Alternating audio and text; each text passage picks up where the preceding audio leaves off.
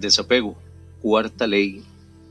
¿Cómo están? Mi nombre es Javier Martínez y eh, les vengo a hablar de esta última cuarta ley que tiene que ver con el sentido de impermanencia, con el soltar y dejar ir. Eh, esta cuarta ley específicamente, bueno, más que todo lo que habla es de, de que nada es para siempre, de que tarde o temprano las cosas eh, se van o se pierden y lo vemos en la naturaleza, como nos muchas veces nos enseñaron en, ciencias.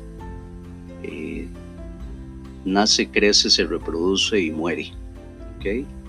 Y muchas veces eh, nos aferramos a las cosas o a las personas creyendo que, que van a ser eternas que nada, nada se va a mover de, de su lugar si yo les dijera que eh, limpiaran su casa, el piso de su casa y cerraran herméticamente, eh, ténganlo por seguro que, que en una semana, o sea, ustedes ven sus muebles y el piso todo lleno de polvo. Muchas veces este, creemos que, que así, así, las, así, así todo va a sucedernos como que nada, nada, nada de lo que hicimos, o sea, se, va a quedar intacto, ¿ok? Y eh, prácticamente que en la columna vertebral de, las enseñanzas de Buda hablan de, este, de esta impermanencia, que entre más eh, estemos capacitados para entender de que, de que todo, todo se mueve, de que, nada, de que nada se queda fijo, entonces menos sufrimiento vamos a tener nuestros hijos crecen, nuestros padres envejecen, las personas se enferman, el, carro que compraste hace un mes ya dejó de oler a nuevo, la leña que echaste para, para hacer una fogata se está consumiendo. Cuando metiste la mano en, en el agua de un río, ves que, que fluye y que el agua que tocaste en ese momento no es la misma que, está fluyendo por tus manos. El, el, llegar a entender de que, de que hasta nosotros mismos, nuestra vida, va a llegar un momento en que se va a apagar. Eso es vivir en, la, en este estado de impermanencia. Suena muy fácil, claro que sí. Tengo dos hijos pequeños, de los cuales en ese momento tienen siete años y definitivamente cada vez que los tengo conmigo los veo más grandes, eh, con razonamientos y cuestionamientos que cada vez me, me dejan más con la boca abierta. Y eso es, esa es la impermanencia. Los vi nacer, los he visto crecer y llegará un día en que, en que sean adultos como lo soy yo. Cuando, cuando llegamos a casarnos, eh, dice que hasta que la muerte nos separe, pero muchas veces eh, no, no se llega a esa muerte física, sino que es una muerte del amor. Y eso es lo que muchas veces la moral, la religión es lo que no nos enseña.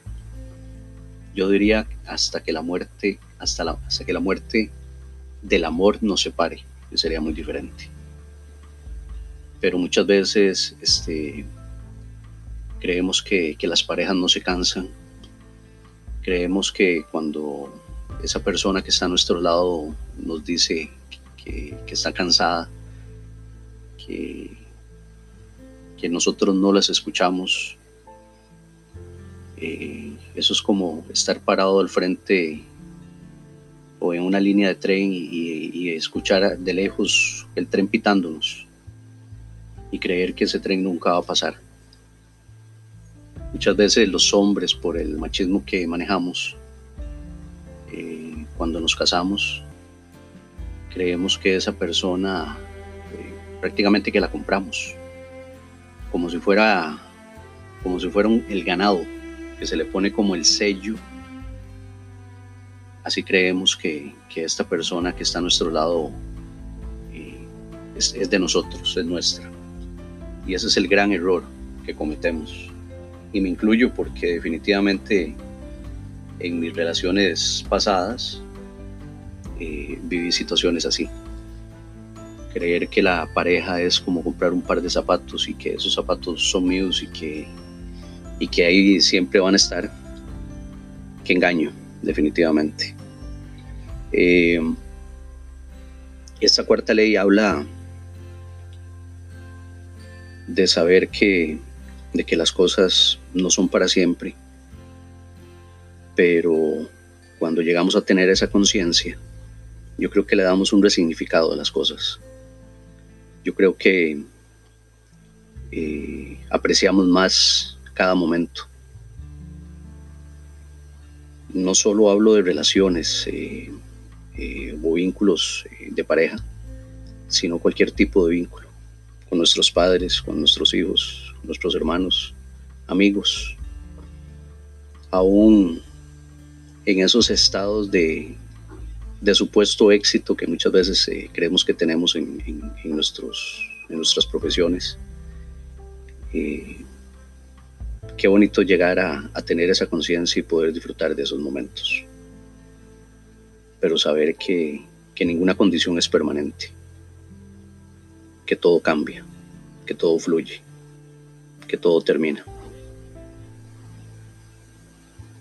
Hoy en, en mi país hay viento fuerte, pero días anteriores ha estado eh, en calma. Han habido días fríos y también han habido días, pero terriblemente calurosos. Y saber disfrutar de cada día es vivir en esa impermanencia. Yo creo que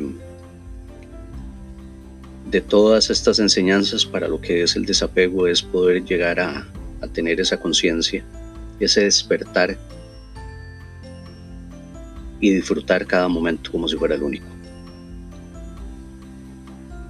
Ver a esa persona a los ojos y aunque no le digamos una sola palabra, le estemos diciendo miles. Y que nuestro, nuestra vista, nuestra mente sean como, como una cámara fotográfica guardar esos momentos, atesorarlos en nuestro corazón. Yo creo que ese es el fin del, desapego. Cuando llegas a, entender eso de esa forma, yo creo que la vida se vuelve de momentos, un cúmulo de momentos. Y yo creo que ahí radica el éxito, de ahí radica el desapego. Ha sido un placer eh, que me hayan escuchado y poder este, haberles enviado este audio. Espero que me sigan escuchando. Ahí les dejaré próximamente otros audios que tienen que ver con, temas no solo a nivel de pareja, sino temas de crecimiento personal. Que la pasen bien. Nos escuchamos. Hasta luego.